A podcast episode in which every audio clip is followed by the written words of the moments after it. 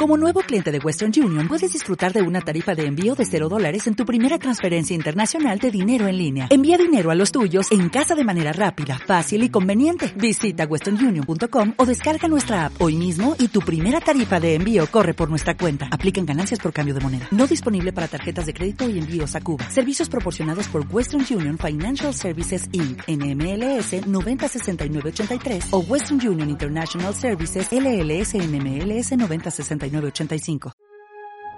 las opiniones vertidas en este programa son exclusiva responsabilidad de quienes las emiten y no representan necesariamente el pensamiento ni la línea editorial de esta emisora. Vínculo de Emprendedores, un programa para impulsar y generar proyectos. Debate. Entrevistas. Opinión. Negocios. Vínculo de Emprendedores. Vínculo de Emprendedores con Armando Rangel Díaz.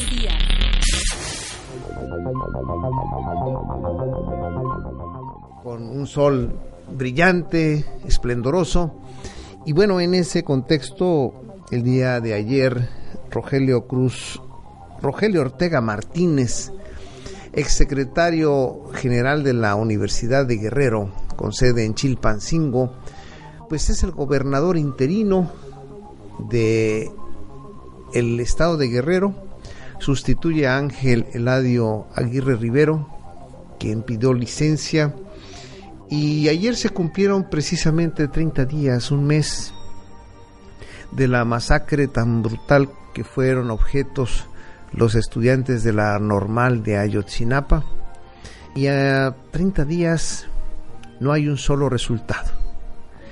No hay un solo resultado que aclare en dónde se encuentran estos 43 jóvenes desaparecidos y desafortunadamente son condiciones que nos lastiman a todos, nos lastiman, ni mucho menos tampoco hay nada quien haya sido eh, los actores intelectuales. En esto se empiezan a repartir culpas, señalamientos entre los actores políticos de nuestro país, principalmente aquellos que encabezan las dirigencias de los partidos.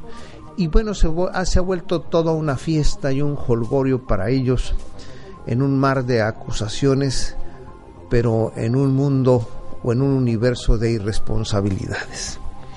Estos son los contrastes y, en, ese, y en ese contexto, pues eh, la partidocracia tiene un papel pues casi casi alterno a la responsabilidad y complicidad de los hechos en torno a la desaparición de los jóvenes de Ayotzinapa.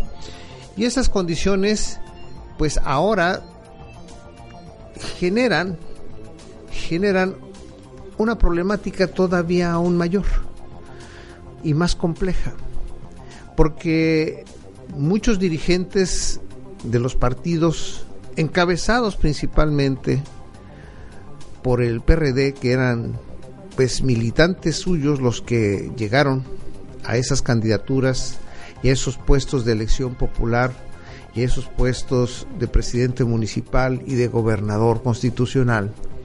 Aclarar porque eh, qué mecanismos implementaron para poder hacer la selección de sus candidatos siempre salen con lo mismo vamos a investigar más a fondo, tendremos más cuidado, les pedimos perdón, pero ¿quién les dio permiso?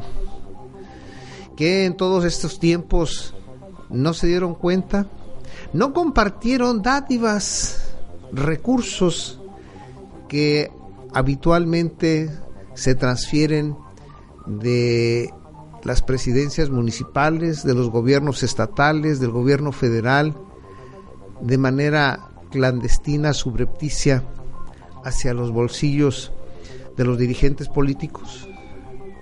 No nos vayan a salir que, que eso no sucede, que eso no pasa en México. Es una práctica muy común. Disfrutan tanto o más que los que están en el poder en el saqueo.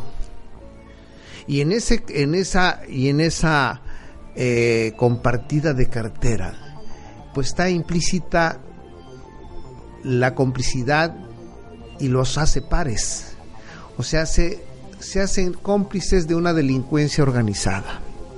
Y es ahí donde el gobernador de la, eh, perdón, el procurador general de la República, Jesús Murillo Caram, tiene ese gran desafío.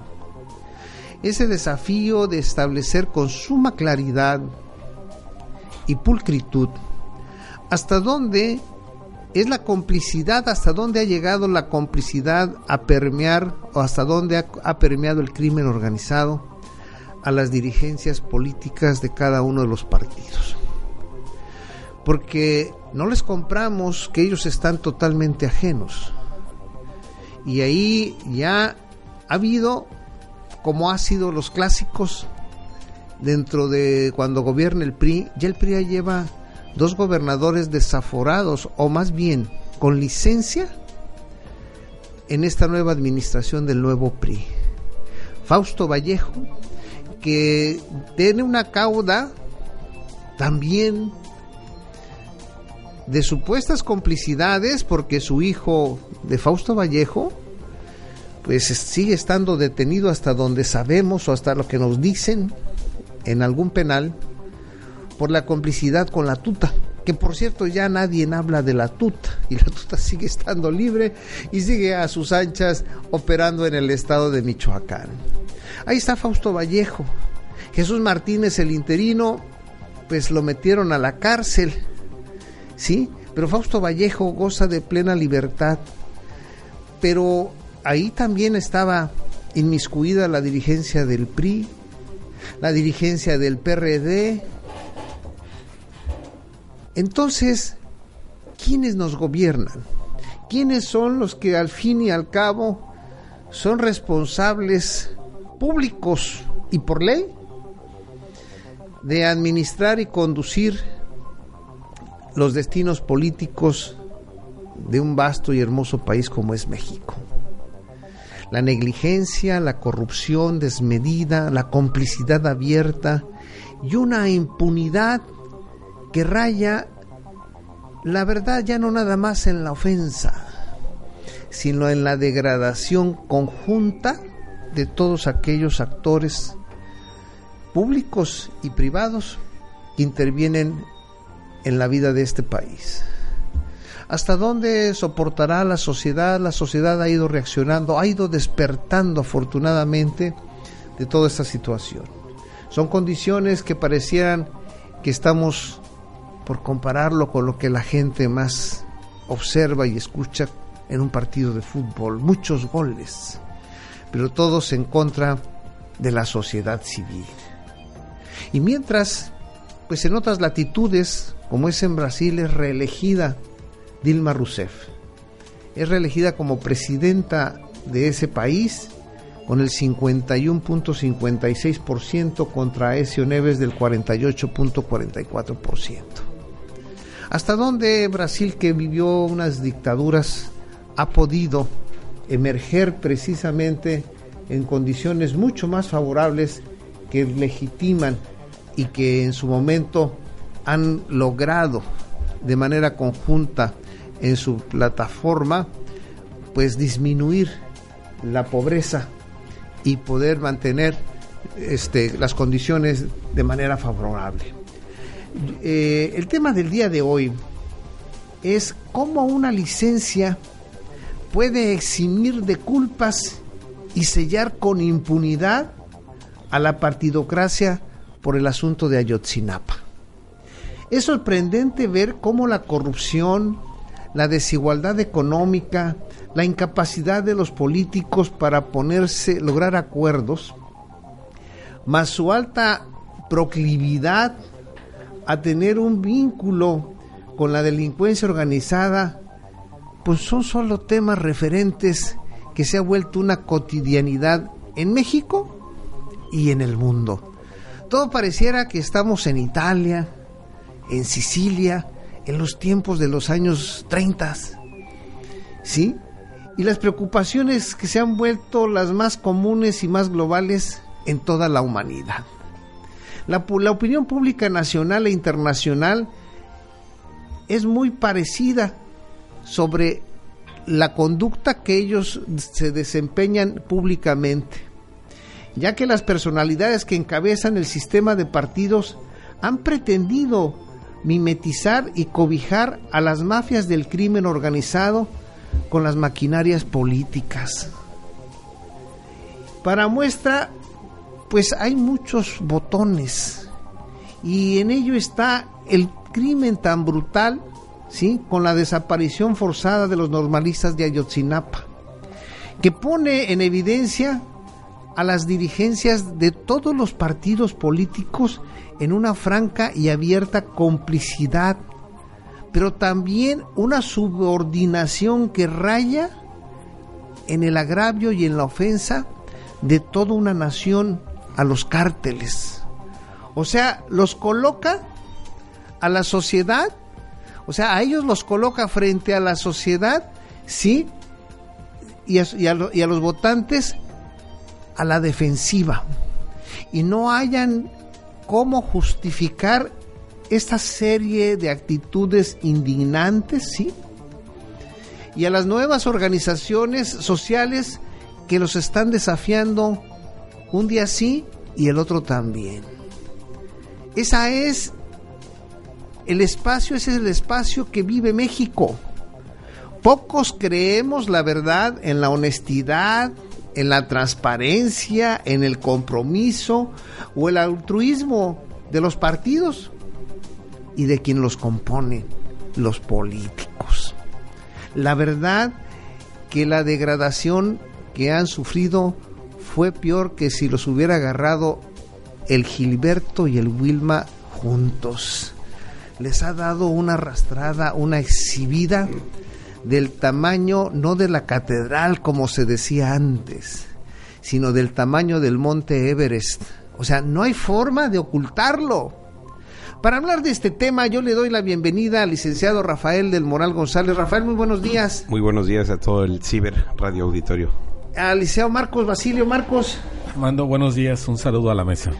Pues cuántos podrán creerle ahora a, pues no sé, a César Camacho que sale tratando de aventarle más gasolina al fuego y poniendo a Andrés Manuel López Obrador casi casi como el, el responsable de que José Luis Abarca, el presidente municipal de Iguala Guerrero, el que masacró a estos estudiantes, el que mandó aparentemente a masacrar a estos estudiantes, sea ahora él casi casi el absoluto responsable.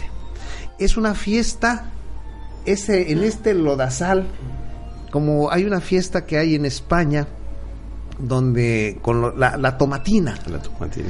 y, y, y, aquí es la lodacina aquí en la en lodacina en México pues ya no alcanza uno a distinguir quién es quién porque todos están llenos de barro cubiertos por el lodo y en ese esquema dice uno bueno qué espectáculo Rafael, ¿cómo interpretar esto? ¿Por qué se ha llegado a este espacio y a este momento?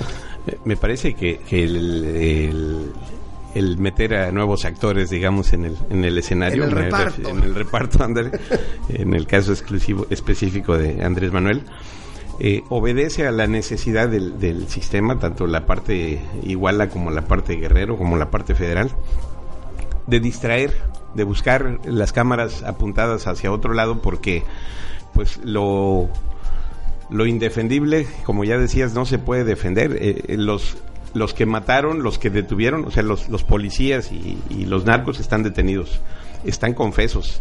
Ellos dijeron de las fosas, dijeron qué le hicieron a los jóvenes, dijeron dónde los enterraron o para dónde los llevaron. Están detenidos, ya se aceptó la versión de que hubo un presidente que dio la orden de párenlos como sea, sí. háganles lo que sea, entreguenlos a quien sea y que los desaparezcan para que no le aguaden la fiesta a la, a la futura presidenta. Y, y, los autores materiales de, de este el acrocinio ya están detenidos. Ellos confesaron que así se hizo. Pero ahora resulta que no aparecen los cadáveres. Y pues ante esas evidencias me parece que tanto el, el señor Murillo Caram como el gobernador, que ya tuvo que renunciar, no tenían para dónde ir. Estaba claro el escenario, solo había que encontrar los cuerpos, que a lo mejor sí son los que, los que todavía no están seguros que sí son, pero no había para dónde ir. Entonces, me parece que lo inmediato era reconocer que los cadáveres correspondían por lo menos a la mitad de los muchachos Y, y a lo mejor sí tendrían que decir dónde está la otra mitad pero no, no lo han hecho. porque No sé si esperaban un milagro, esperaban que se les ocurriera algo y parece que lo que se les ocurrió fue vamos a involucrar a López Obrador, vamos a escupir para otro lado, vamos a distraer, vamos a usar un distractor, vamos a meter a alguien de nivel como para que comparta culpas y así me parece que es que se mete con López Obrador. Si era López Obrador amigo o no de Abarca o de Aguirre, no lo sé pero no viene al caso este discutir con López Obrador porque ahí están los autores materiales están detenidos eh, veintitantos policías o treinta y tantos policías y algunos este narco eh, los narcos que, que quemaron también y que participaron en la matanza en la detención y matanza y lo único que falta en todo caso son los autores intelectuales, la pareja diabólica de Iguala, ¿no? El, presidente y su esposa, pero lo demás, el mismo Murillo Karam ya reconoció la, el caminito que se siguió, ¿no? O sea, quién dio la orden, cómo le hicieron, quiénes estuvieron involucrados, los policías de Iguala, los policías de Ayutla, o no recuerdo el Cocula, Cocula, y, y los, eh, los del grupo, este pues no es guerrillero, es narco. Guerreros Unidos. Ese, eso. Entonces, ¿qué es lo que falta? Los autores intelectuales, ¿sí? Y reconocer lo que lo que ya dijeron los mismos este eh, detenidos, lo que ya dijo el padre Solalinde y lo que ya dijeron varios testigos, algunos que estuvieron inclusive como parte de los balaseados y que ahora pues tienen que estar escondidos para que no los acaben de matar. Me parece que se está buscando distraer, ¿sí? Como en una película que está por ahí de moda en la que dicen, pues, ¿qué vamos a hacer? Pues hay que distraer con algo más grande para que la gente, este, pues no entienda qué y ya luego vemos. La dictadura perfecta. La dictadura. En un país de contrastes, Marco, de tantas injusticias, de tanta desigualdad, de tanta hambre, pero hambre, hambre de justicia, hambre que a todos nos dé esa posibilidad de saciar nuestro espíritu y contrastar que nuestro esfuerzo tiene la plenitud de los espacios ciertos para que nos desenvolvamos. Agredir a estos jóvenes lo hemos ya platicado, hemos dedicado ya horas y seguiremos dedicando horas porque es de suma importancia, porque son las definiciones de un país de cómo es el momento que en la desgracia pudiéramos definir el nuevo rostro de este México. Pero entre este, entre este mundo, en esta lodacina que hay, pocos creemos precisamente que los actores políticos que están ahorita puedan tener la clara, la clara intención de encontrar a los actores intelectuales. O sea, de antemano sabemos que todos estos distractores, todos estos fuegos artificiosos que están haciendo, es para generar toda una distracción. Y muestra de ello es que uno de los ya este, damnificados de esto es el padre Solalinde porque ahora al padre Solalista lo acusan de protagonista. hasta de loco lo van a tirar. Hasta de loco. Y es un hombre que hasta ahorita pues ha demostrado un gran compromiso con los menos, social muy grande, con los más necesitados. Pero esto a dónde nos va a llevar, Marco? ¿Cuál es la percepción tuya cuando eh, ya meten ahora a Andrés Manuel López Obrador? César Camacho no le había entrado, ya le entró, ya es un actor abierto. Esto habla entonces que a alguien quieren proteger. Y si César Camacho ya entró, pues saben que hay alguien que está totalmente desgastado en todo esto. No, por supuesto, Armando. Ah, en este momento hay una exigencia de justicia. Hay una exigencia de justicia. Estamos entre, en el parteaguas de o impunidad o injusticia. Y en este momento quien tiene la responsabilidad precisamente de dar respuesta a eso es el gobierno federal. Ya no tienen a nadie de frente. El gobernador, ya no hay más arriba, nadie. Ya no hay, el gobernador fuera. Este, la pareja diabólica, Abarca y su esposa eh, andan fugados. y no pueden responder. Entonces, da la sensación de que eh, dicen, bueno, ahora somos los directamente responsables, ¿qué hacemos, no? Entonces se van por una jugada política absurda, tonta, porque estos tipos sin mayores elementos más que me dijeron, César Camacho y y este Beltrones, creo. Beltrones, así es. Este, vienen y dicen que López Obrador tiene algo que ver y se olvidan de las instituciones que tanto ellos decían, no las instituciones, cuando es el propio INE. Si eso fuera cierto, era el propio INE el responsable. El IFE en aquel tiempo. El IFE. Eh, era IFE todavía. El IFE era el responsable directo. Los partidos políticos a través de sus procesos internos de selección eran los, la PGR no se diga gobernación, porque gobernación para lo único que ha servido los aparatos de inteligencia es para espiar a los políticos o para espiar a los periodistas ajenos al régimen. Entonces, aquí, aquí estamos viendo una serie de, de instituciones que solamente nos están costando en el presupuesto, pero que en términos reales no nos están sirviendo absolutamente de nada.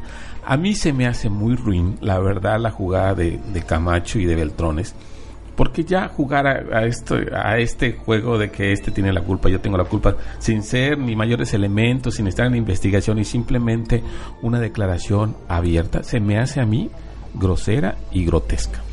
Y bueno, y en todo en este contexto lo que sí percibimos es con suma prontitud y claridad, es que el presidente Enrique Peña Nieto cada vez que ha salido ha pretendido pues él nunca deja de ser un ciudadano, estamos de acuerdo. Pero tampoco él en ningún momento de las 24 horas del día deja de ser presidente de la República. Y él se ha salido siempre como un buen ciudadano, pero no ha salido como un presidente de la República. Y eso lo coloca en una situación de mucha vulnerabilidad y lo mete precisamente en donde tiene que estar en el ámbito de sus responsabilidades. Y en el ámbito de sus responsabilidades, ahora sí que pues ha dado palos de ciego. Y en esas condiciones, en un país donde la situación financiera está a un punto de un quiebre, el andar dando palos de ciego lo exhibió ya en el ámbito internacional, ¿sí? Porque en Bruselas la, el Parlamento Europeo, aunque han sido mucho, muy diplomáticos, el, de, eh, eh, el, el, Parlamento Europeo ha definido una postura en función de los intereses de las grandes empresas transnacionales. ¿Quién dicen que es la postura para salvaguardar las instituciones y, y que responda a la pronta exigencia el gobierno de Enrique Peña Nieto de justicia de la población, pues obviamente sabemos que son los intereses oligopólicos los que realmente les inquieta. Pero también la Organización de las Naciones Unidas ya pide incluso espacios para tener injerencia en la escucha de manera abierta, ¿sí? A todos aquellos que fueron agraviados y damnificados por este magno evento que es la desaparición forzada de 43 jóvenes normalistas de Ayotzinapa. Esto todavía coloca en una situación indefendible cada día al gobierno mexicano. Pero si a eso le agregamos que los norteamericanos junto con los europeos mañosamente están bajando o tratando de derrumbar el precio del petróleo, nos coloca todavía en una situación más grave porque sin protección de credibilidad ni confianza, un gobierno se está debatiendo para el año que entra en el ejercicio del presupuesto del 2015 casi casi con una baja de un 10 a un 15%, que eso nos coloca en un alto grado de vulnerabilidad.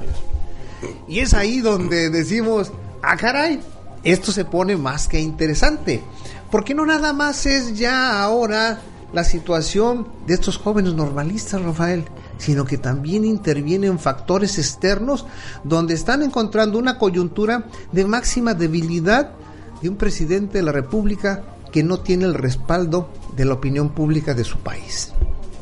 ¿Cómo interpretar este momento de magia y de perversión a la misma vez? La, verdad es que más difícil no podría ser. Bueno, a lo mejor sí se le puede complicar más, pero en realidad de sus dos años eh, aproximados de gobierno, creo que el presidente Peña Nieto está en un momento crítico, porque si bien los intereses oligopólicos el año pasado lo apoyaron, lo sacaron de relumbrón en las revistas importantes. Sí, en el Times, era, no, era feliz, el Saving hombre, México, sí, era el Salvador de México. Eh, me parece que todo eso era, era cobertura y apoyo para que lograra lo que, por lo que logró, ¿no? Las, las reformas. Era intereses oligopólicos primero, ok, apoyamos al señor presidente, ya ganó, vamos a apoyarlo a que logre las reformas ya las logró, bueno, ahora hay que repartir el botín. ¿Cómo? De diversas maneras, ¿no? ¿Qué, ¿Qué, compañías van a entrar y cómo se va a repartir? Ya lo estaremos viendo próximamente. Pero sin duda es clave esto que mencionas, Armando, de, del precio del petróleo. Eh, ahora resulta que va para abajo cuando en los últimos 10, 12, 14 años siempre estuvo 10, 20, hasta 30 dólares abajo del presupuesto eh, perdón, arriba el valor Arriba del presupuesto. sí, del presupuesto. Y siempre hubo la holgura de que sobraba ese dinero que venía a parar a manos de los gobernadores. Eran los famosos excedentes de participaciones federales que no estaban etiquetados, que si el presupuesto era sobre 70 o, se- o sobre 80 dólares y llegaban 100, pues había 20 por lo menos ahí de excedente que si no mal recuerdo se le repartieron a la mayoría de los gobernadores al que levantaba la mano le decían Va. ahí va ahorita no solo no está alcanzando lo que hay, sino que, como bien dices, puede ponerse peor, ¿sí? O sea, ¿qué va a pasar si, si se cumple el, pronóstico que se ve a la vuelta de la esquina de que el, el presupuesto quede por debajo de la línea de flotación? Pues va a pasar lo que también ya estamos viendo, el crecimiento del crédito otra vez. El Así crecimiento de los préstamos, el endeudamiento, que fue la receta tradicional del PRI durante toda su historia. Ajá, que se había parado desde Cedillo para acá más o menos. Sí, sí se había parado y había funcionado y el país, gracias a eso, crecieron sus reservas. Ahorita las reservas ahí están. Aguas un ratito más, quiero ver cuánto más van a durar esas reservas en el escenario en el que estamos. Esto del dólar es muy peligroso y sin duda están acorralando, están poniendo contra la pared, sí, para negociar, creo yo. Así es, Sí, al, al gobierno, gobierno. de Enrique Sí. Peña Nieto. O sea, Me parece que va por ahí. un exceso, una, un acto de barbarie y de arrogancia en el poder en contra de los jóvenes menos favorecidos del país. O sea, ¿hasta dónde llegó o ha llegado el alcance de este de esta de esta bestialidad que cometieron políticos mexicanos coludidos con el crimen organizado, porque ahí no pueden negarlo. No hay para dónde. Eh, no tienen ya forma, porque ha quedado muy clara la postura de Jesús Murillo Caram, de, incluso del propio procurador del estado de Guerrero, que desde un principio definía las líneas, y ya no hay forma, ya no hay otro techo más que la Corte Interamericana de Derechos Humanos, y de ahí la Corte de la Haya, que por cierto, la propia Unión Europea ha establecido y le sugerido a la, a la Corte de la Haya que intervenga en este crimen de lesa humanidad. Vamos a escuchar a Denise Dresser, que nuestra compañera Mariana Vázquez nos hará favor de, de instalar. La violencia contradice el discurso oficial en Iguala Guerrero. Adelante, Mariana, por favor. Me parece que Enrique Peña Nieto, con sus pronunciamientos recientes, ve la paja en el ojo ajeno, pero no la viga en el suyo.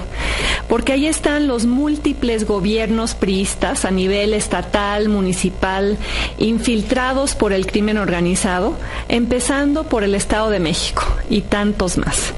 Ahí donde el gobierno federal ha cerrado los ojos y no ha hecho jamás un pronunciamiento al respecto, como sí lo hace ahora sobre los eventos en Guerrero, gobernado por el PRD.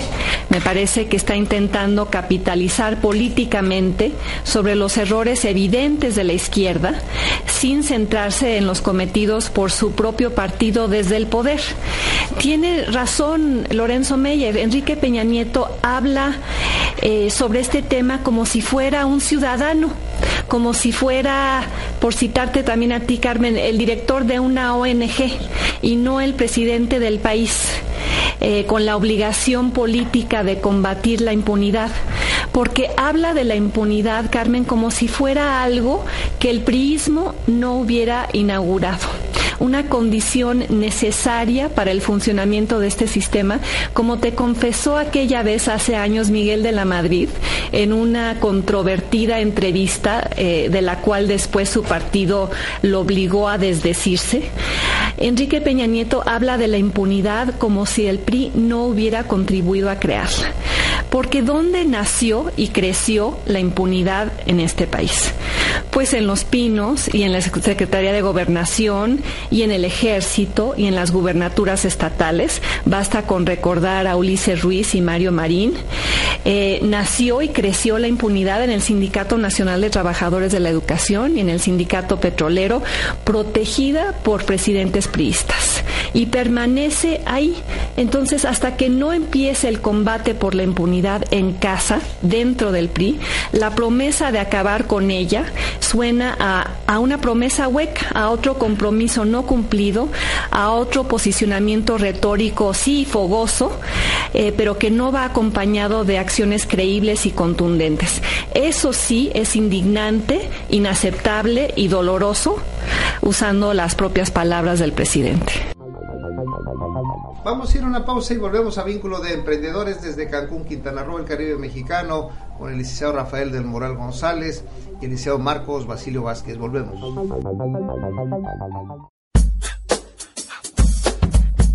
For whatever reason, I feel like I've been wanting you all my life. You don't understand. I'm so glad we're at the same place at the same time. It's over now. I spotted you dancing. You made all the girls stare.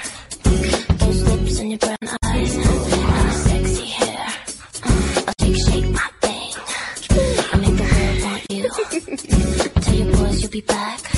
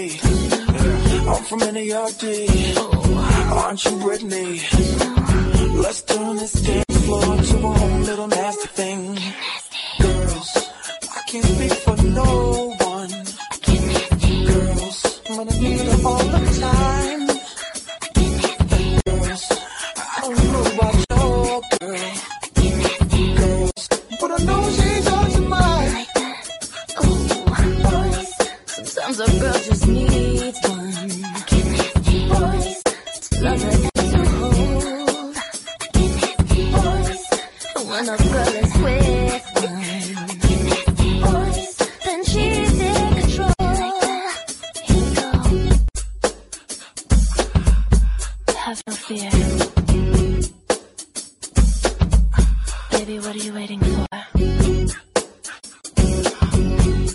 Uh-uh. Let me see what you can do.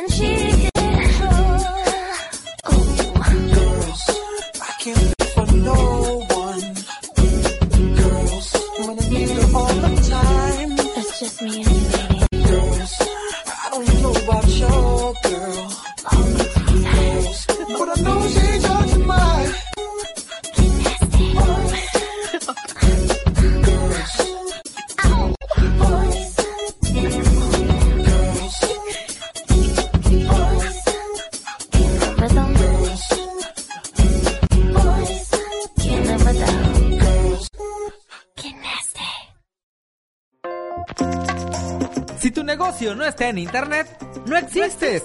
Incrementa tus ventas e invierte de manera efectiva en publicidad. Anuncia tu empresa con imagen y voz, con nuestros servicios en la radio, página de revista y sitio web. Llámanos al 847-5778, aquí en Luces del Siglo.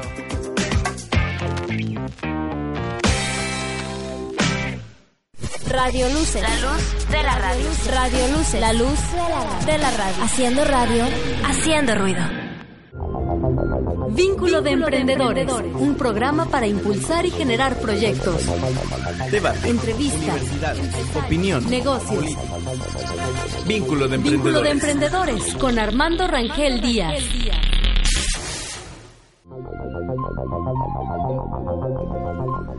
Volvemos a vínculo de emprendedores desde Cancún, Quintana Roo, el Caribe mexicano.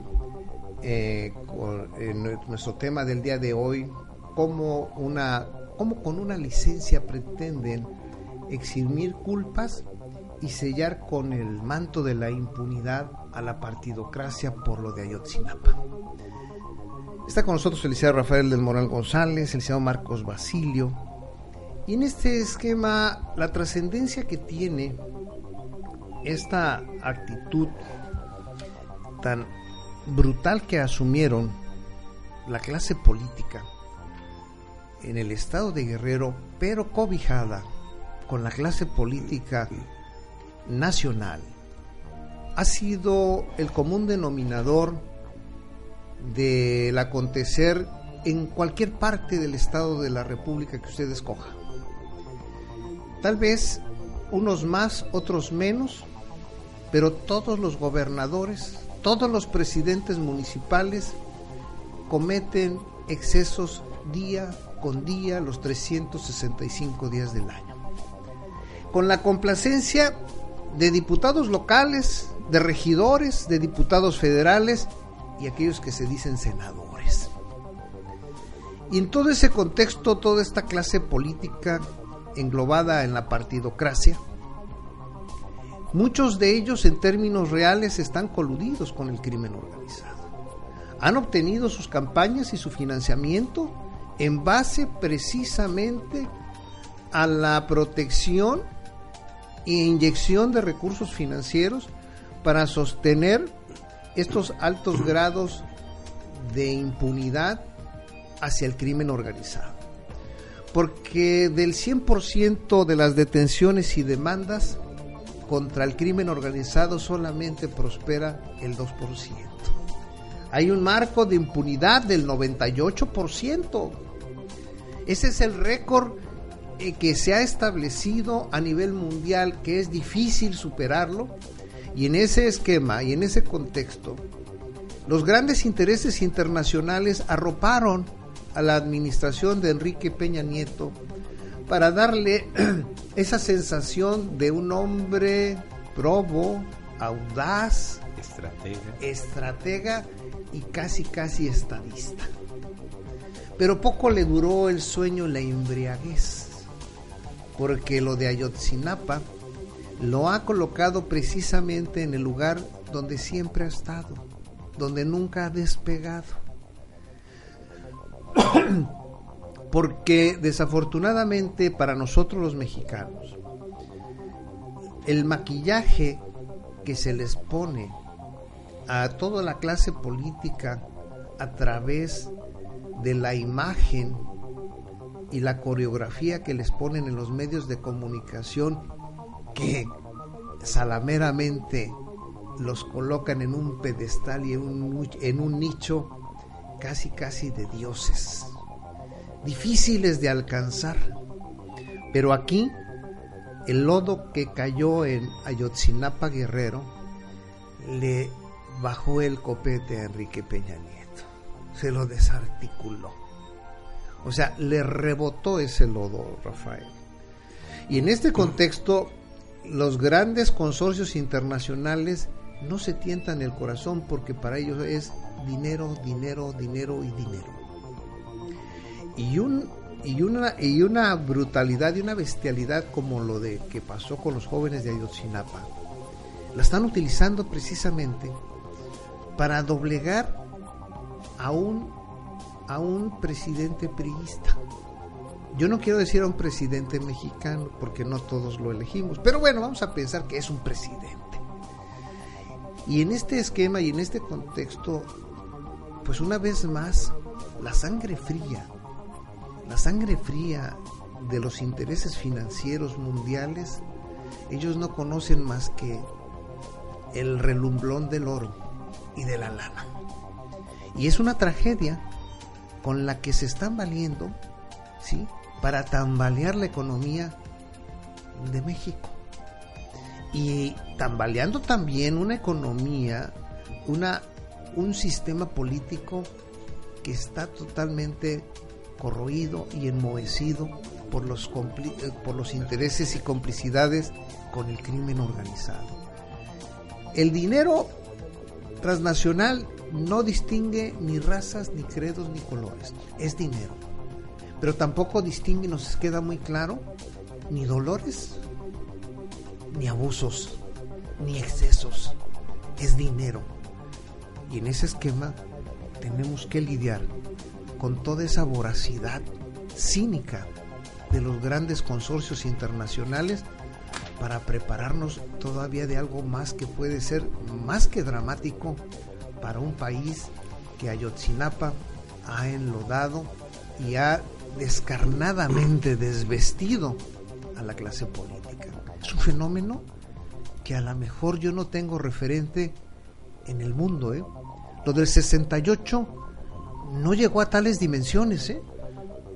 No llegó a esas dimensiones, encueró a un sistema, pero no lo desvistió totalmente hasta quitarle los juanetes. ¿Esto cómo lo interpretamos? ¿O qué?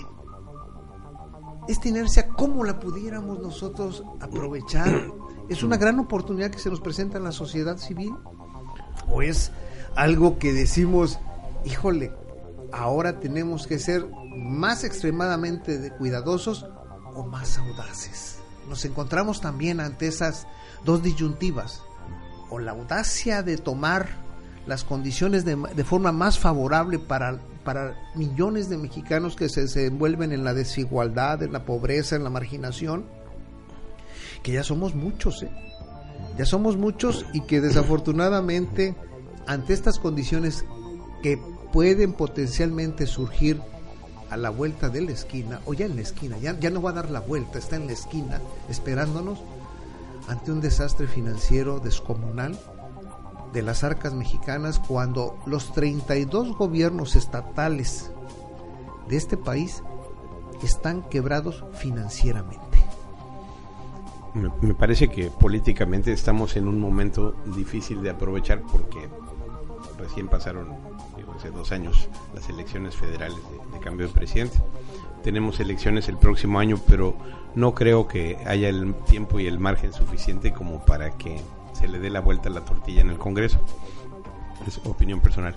Eh, veo un poquito difícil porque si bien se están exhibiendo los gobiernos municipales, estatales, el federal, en, en especial en su relación con, con, el crimen organizado, no veo un pueblo completo allá afuera revuelto y preparado para en 2015 los quitamos. No, lo veo así, ¿eh? No lo veo. Sí, sí hay un malestar en la sociedad, sí, en, en especial esto de los muchachos de Ayotzinapa ha causado revuelo, pero no veo un pueblo que dice no más y mañana cambiamos. La petición ahorita es que aparezcan vivos. Hasta ahí se limita, ¿no? En el poli hay un buen conflicto, hay un conflicto importante, interesante, sí. hay una movilización muy interesante, pero mm, tampoco veo a todo el pueblo ya subido en el camión de vamos a arreglar al poli y luego vamos a arreglar a Yotzinapa. Me parece que, que no tenemos ese nivel de beligerancia o de, de, actividad entre la sociedad. Y por otro lado veo, sí, a un gobierno complicado que más bien puede ser víctima, entre comillas víctima, de los intereses precisamente del capital. O de su, víctima de sus propios excesos. Bueno, y del gran eh, sí, capital. Pero, pero me refiero a que el capital Ajá. es el, el, sí, sí, el claro. que está aprovechando, ¿no? Como que ya se nos, se nos olvidó que hace unos meses la, la noticia estaba en Michoacán, que había presidentes municipales coludidos, se detuvo a varios, no, no solo se les quitó el cargo, sino que se, están en la cárcel varios porque sí. se les demostró que estaban coludidos con el crimen organizado. Y finalmente al que gobernaba Michoacán no lo detuvieron. La tuta sigue por ahí. ¿Dónde? ¿Quién sabe? Pero ahí está. Y pues evidentemente no ha habido la capacidad para localizarlo y, en- y mucho menos para detenerlo. Ese es el gobernador en funciones en, en Michoacán. Y llegaba al grado, junto con sus grupos, de tener controlado el puerto más importante del Pacífico.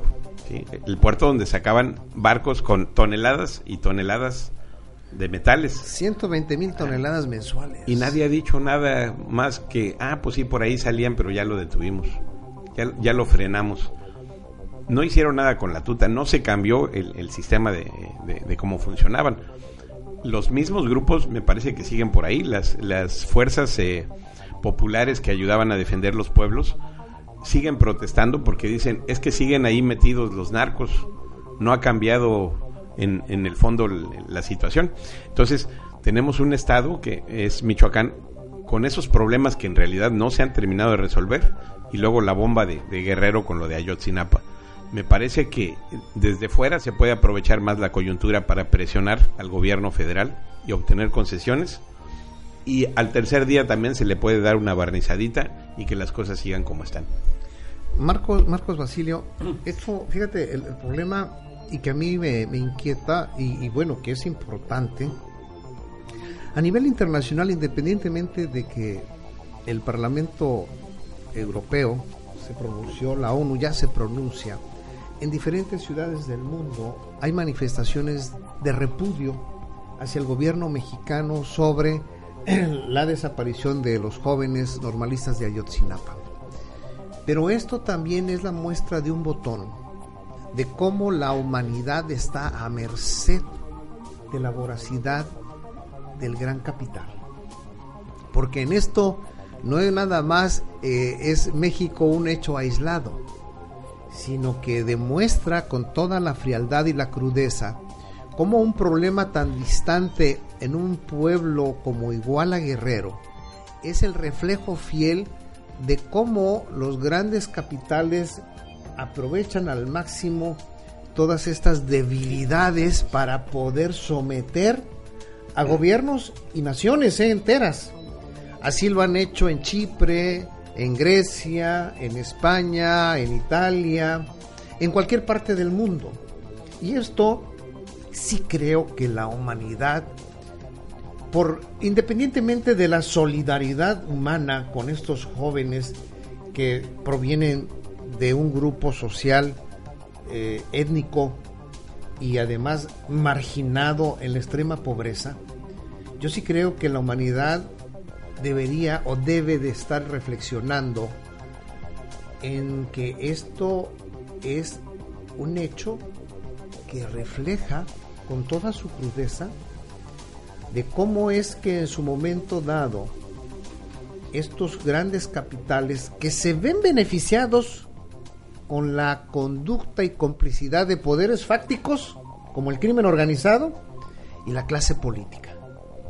Y en este sentido, un hecho que a veces no se antoja casual, porque a veces yo ya ni me compro que fue una casualidad este, este exceso que se cometió en Iguala, a lo mejor es un hecho que pudo haber orquestado, que pudo haber estado orquestado finamente desde cualquier punto del planeta. No sé, es parte de la condición humana el ser suspicaz, pero la trascendencia que puede tener este hecho de exceso, pero también de impunidad en un ámbito que agrede no nada más a los mexicanos, sino a la humanidad completa. ¿Cómo interpretarlo? ¿Cómo aprovecharlo? Porque si bien es cierto, estoy de acuerdo con Rafael que no, no se da el tiempo para voltear la tortilla, pero sí puede ser el punto de partida de la humanidad para decir, a ver, vamos a reflexionar en el conjunto de cómo está el marco institucional, ¿sí? De cada uno de los países, porque al fin y al cabo, pues vemos que hay 500 millones, eh, mil millones de seres hambrientos, marginados, y miles y miles de millones. ¿Cómo, cómo eh, esto ¿Tendrá ese alcance, Marco? A lo mejor, no, hoy, hoy no sé qué chingados soy el café, pero, pero No. a lo mejor, no sé. Yo, yo quisiera partir de la premisa de, de, de la propuesta de Peña Nieto del papel protagónico de México en el mundo. De ser un país más activo, incluso en la Asamblea de las Naciones Unidas, este, Peña Nieto propuso de que los los el ejército mexicano se convirtiera azules, en sí. cascos azules y le, estalla el Iguala, asunto ¿no? de Sí. Tlatlaya Sí. le estalla el asunto de Tlatlaya y, y, y una Así serie de impunidad porque fue tres meses después lo descubrió un medio extranjero este aparentemente las autoridades de procuración de justicia del Estado de México habían dicho que había sido un enfrentamiento y resulta que no resulta que tarda dos meses la Comisión Nacional de Derechos Humanos En en dar en fin ese papel protagónico como que quedó tan valiente, ¿no? Este explota el, el asunto de, de- de Iguala. eh, como bien lo dice, se habla el Parlamento Europeo, hay una exigencia, aunque sea diplomática, hay una exigencia, está la Corte Interamericana de Derechos Humanos, este, incluso hay hasta forenses argentinos, porque ya no creen en los forenses nacionales, o sea, se ha convertido en un concierto internacional el asunto de Tlatlaya, en, en- desde una postura política y desde una postura activa, con la participación de los forenses argentinos, porque están aquí haciendo una labor de, de investigación, porque la- aparentemente los padres de los de los de los 43 este, estudiantes de, de la normal no creen ya prácticamente. En la autoridad ¿no? local. Entonces, la ONU ya también tuvo un posicionamiento político, en fin, han habido, en el contexto político, han habido varios posicionamientos. Este, está el papel de México, es que, que mencionaba Peña Nieto. Hay otro papel muy importante que lo han tocado con mucha claridad, que es el asunto económico. Este, ayer es- no se notó mucho, pero salió Agustín Carsten a decir que este que la- el próximo año la inflación va a ser del 3%, en contraposición a que durante el sexenio, eh, durante estos dos años de Peña Nieto llevamos el 4.5 de, de, de- de inflación, que la gasolina se va a ajustar al 3% el próximo año en contra de los casi 10% que se ha Acumulado. que se ha, con- que se ha llevado a cabo año con año, en fin, suavemente está filtrando este, datos económicos para que digan, bueno, México no está tan mal, estas son, van a estas son las proyecciones que tenemos, una inflación del, del 3 en contra de un 4.3 y un deslizamiento de las gasolinas del 3 en contra del 10 que llevábamos año con año. Eso nos da más o menos un panorama de, en cierta forma, la preocupación del gobierno federal. Y otro tema que a mí también se me hace muy importante y que lo han ustedes dilucidado con mucha claridad es el asunto, obviamente, que el próximo año viene la apertura del petróleo. Entonces, este, aparentemente, eh, esa decisión de geopolítica, porque finalmente lo que pasa en México obviamente afecta por la por la, la cercanía estratégica que tiene México con Estados Unidos, el principal consumidor del mundo, cómo afecta a los mercados y aparentemente desde ahorita ya saben exactamente qué empresas van a tener el control de los mantos de, de las áreas estratégicas de petróleo y eso hace que en cierta forma Estados Unidos vaya tomando el control. El, el- el asunto es que aparentemente estas empresas están presionando, estas grandes empresas transnacionales, para que las condiciones de México sean más favorables. Ya son súper favorables para ellos. Pero ahora con estas propias condiciones, digamos, de inseguridad, este, de, de cuestiones de donde quieren extraer el gas shell, que también es en el centro, pues que les generen a ellos mejores condiciones de negociación a largo plazo. Como tú bien dices, este, esa, no sé cómo le podríamos decir, incapacidad o mal manejo que han tenido las autoridades y los políticos de echarse la culpa en lugar de asumir la, la responsabilidad y resolver qué es lo que nos interesa a todos, porque si le va mal a México, nos va mal a todos, o sea, si ya nos va mal, ahorita nos va a ir súper mal. Yo creo que sí ha dado varios palos de tumbo eh, este gobierno federal. Eh, esa estrategia de echarle la culpa a los otros, yo, yo creo que ya no le queda, o sea, ya no le queda. Es el momento de responderle a la ciudadanía, es el momento de responderle a México y que los partidos políticos bueno, se queden en su plano, que es el precisamente el electoral. Eh, Hay, hay, hay voces incluso, bueno, de- en todo este multicolor espectáculo que están dando eh, el sistema político mexicano en su complicidad con la delincuencia organizada. pues ya incluso René Bejarano, que fue el que al fin y al cabo, fíjense, un, un hecho tan lamentable, a René Bejarano que fue puesto en tela de juicio más de un momento, la- la- el propio escenario lo medio lo rescata. Pero ahora René Bejarano, en todo este espectáculo, por un lado, César, César Camacho pide que responda Andrés Manuel, pero René Bejarano va más allá. René Bejarano pide la destitución de Carlos Navarrete como dirigente del PRD nacional. Entonces, y yo creo que se queda corto, porque yo ahí no es nada más la destitución de Carlos Navarrete, sino que dónde están los chuchos, Jesús Zambrano, Jesús Ortega, Jesús Acosta Naranjo y toda esa retaíla de vividores políticos que deben de dar la cara también. O sea, la la este la licencia de Ángel Aguirre no exime de culpas a todos ellos, ¿eh? Ni resuelve ni por Ni- un lado ni ni- exime por el otro no, lado. no exime. No, claro. Y no, y no es el marco de la impunidad donde el gobierno mexicano, el gobierno federal debe detenerlos. Yo así, yo aquí sí creo y que y estoy firmemente convencido que esto, si bien es cierto, no va a ser la cacería de las brujas, pero sí va a ser el momento de, de- de que México tire lastre. Y ese lastre se tiene que sacudir y se tiene que sacudir desde la Procuraduría General de la República, ¿eh? con la ley en la mano. Porque aquí sí hay forma de fincarles, ¿sí? Delincuencia organizada. Ahí no hay vuelta de hoja. Y ahora sí, que digan, pues que haya quien caiga. Y aquí lo único que no puede caer es el telón. Porque entonces si las cosas en México, si, si en el ambiente económico está en tela de juicio su viabilidad, socialmente estaría en una situación muy, muy crítica. Vamos a escuchar eh, la, una opinión del doctor eh, este, Edgardo Buscaglia precisamente cuál es la interpretación que le da a él de los la intervención sí de lo que pasa en México desde la perspectiva del Parlamento Europeo. Vamos a escuchar al doctor Edgar Buscaglia en una entrevista que le hace Carmen Aristegui. Adelante, Mariana, por favor.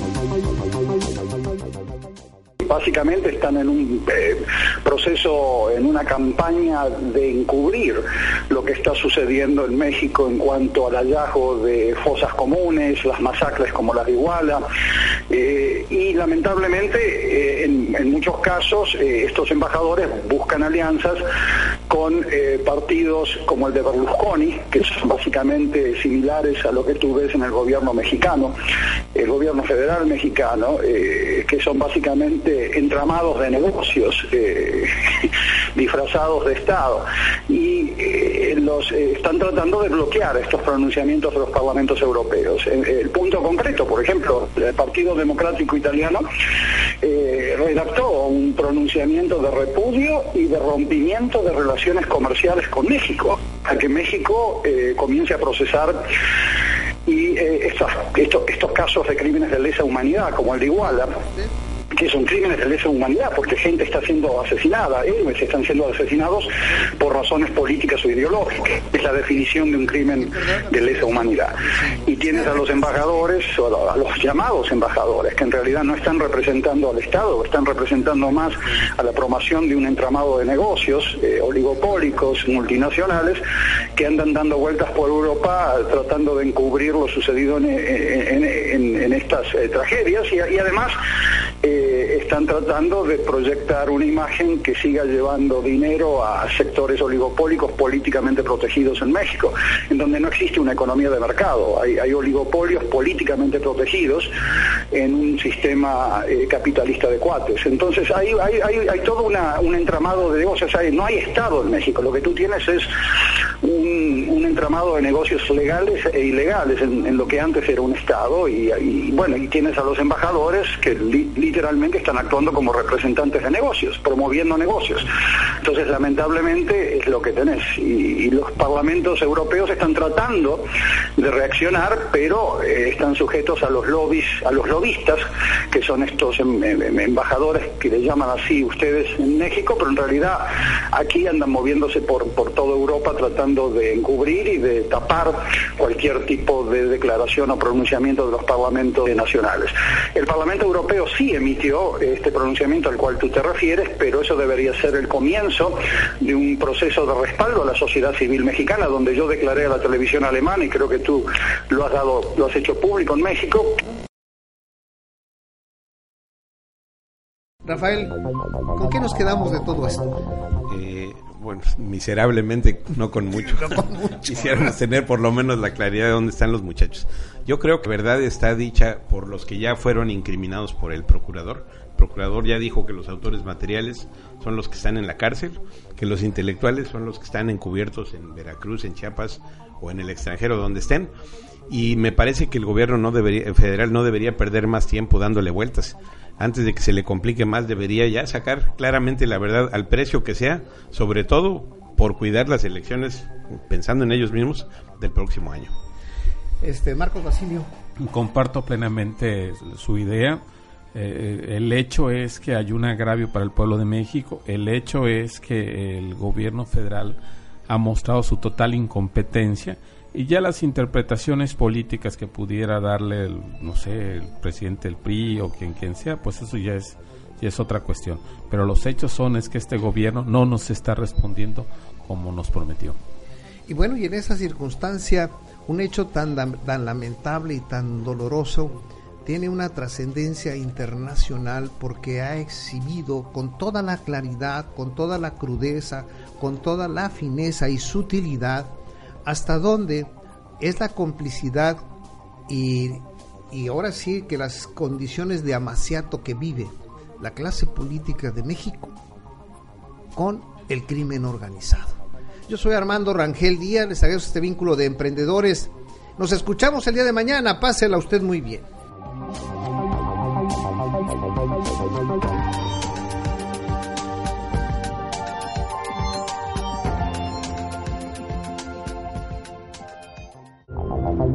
Vínculo de Emprendedores, un programa para impulsar y generar proyectos, Debate. entrevistas. Opinión. negocios. Vínculo de Vínculo de. Emprendedores con Armando Rangel Díaz. Las opiniones vertidas en este programa son exclusiva responsabilidad de quienes las emiten y no representan necesariamente el pensamiento ni la línea editorial de esta emisora.